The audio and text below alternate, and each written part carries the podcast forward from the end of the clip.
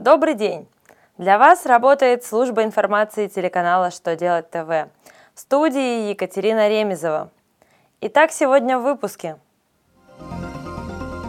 Что нового в отчетности по ЕНВД?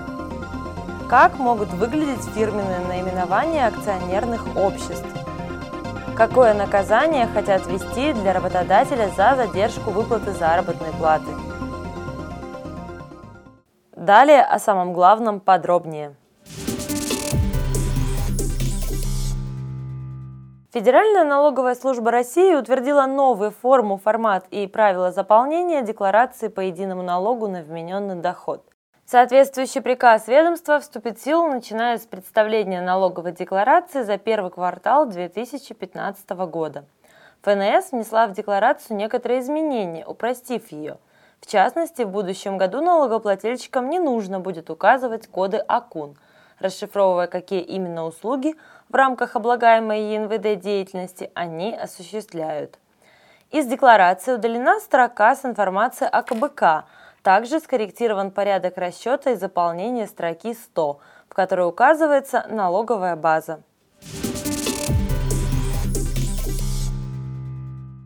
Соответствии с последними изменениями в Гражданском кодексе фирменное наименование публичного акционерного общества должно содержать указание на то, что оно является таковым.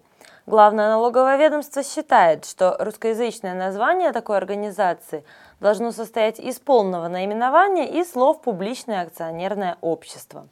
В случае использования сокращенного фирменного наименования можно ограничиться аббревиатурой ПАО – Аналогичное пояснение ведомство дает в отношении непубличных АО. Их полное фирменное наименование должно содержать название организации и слова «акционерное общество». При сокращенном наименовании возможно использование аббревиатуры АО.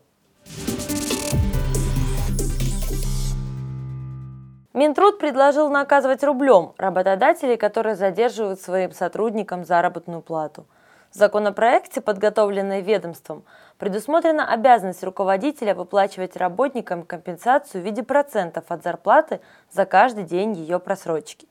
Кроме того, установлен предельный срок ожидания зарплаты – 10 суток со дня окончания периода, за который она начислена. Если руководитель компании затягивает с оплатой труда, то на 15 день сотрудники имеют полное право прекратить работу – при этом весь период вынужденного простоя должен быть им оплачен. Помимо этого, Минтруд предлагает внести в Кодекс об административных правонарушениях статью, согласно которой начальник, задержавший зарплату дважды, будет дисквалифицирован на срок от одного года до трех лет. На этом у меня вся информация этого выпуска. Благодарю вас за внимание и до новых встреч!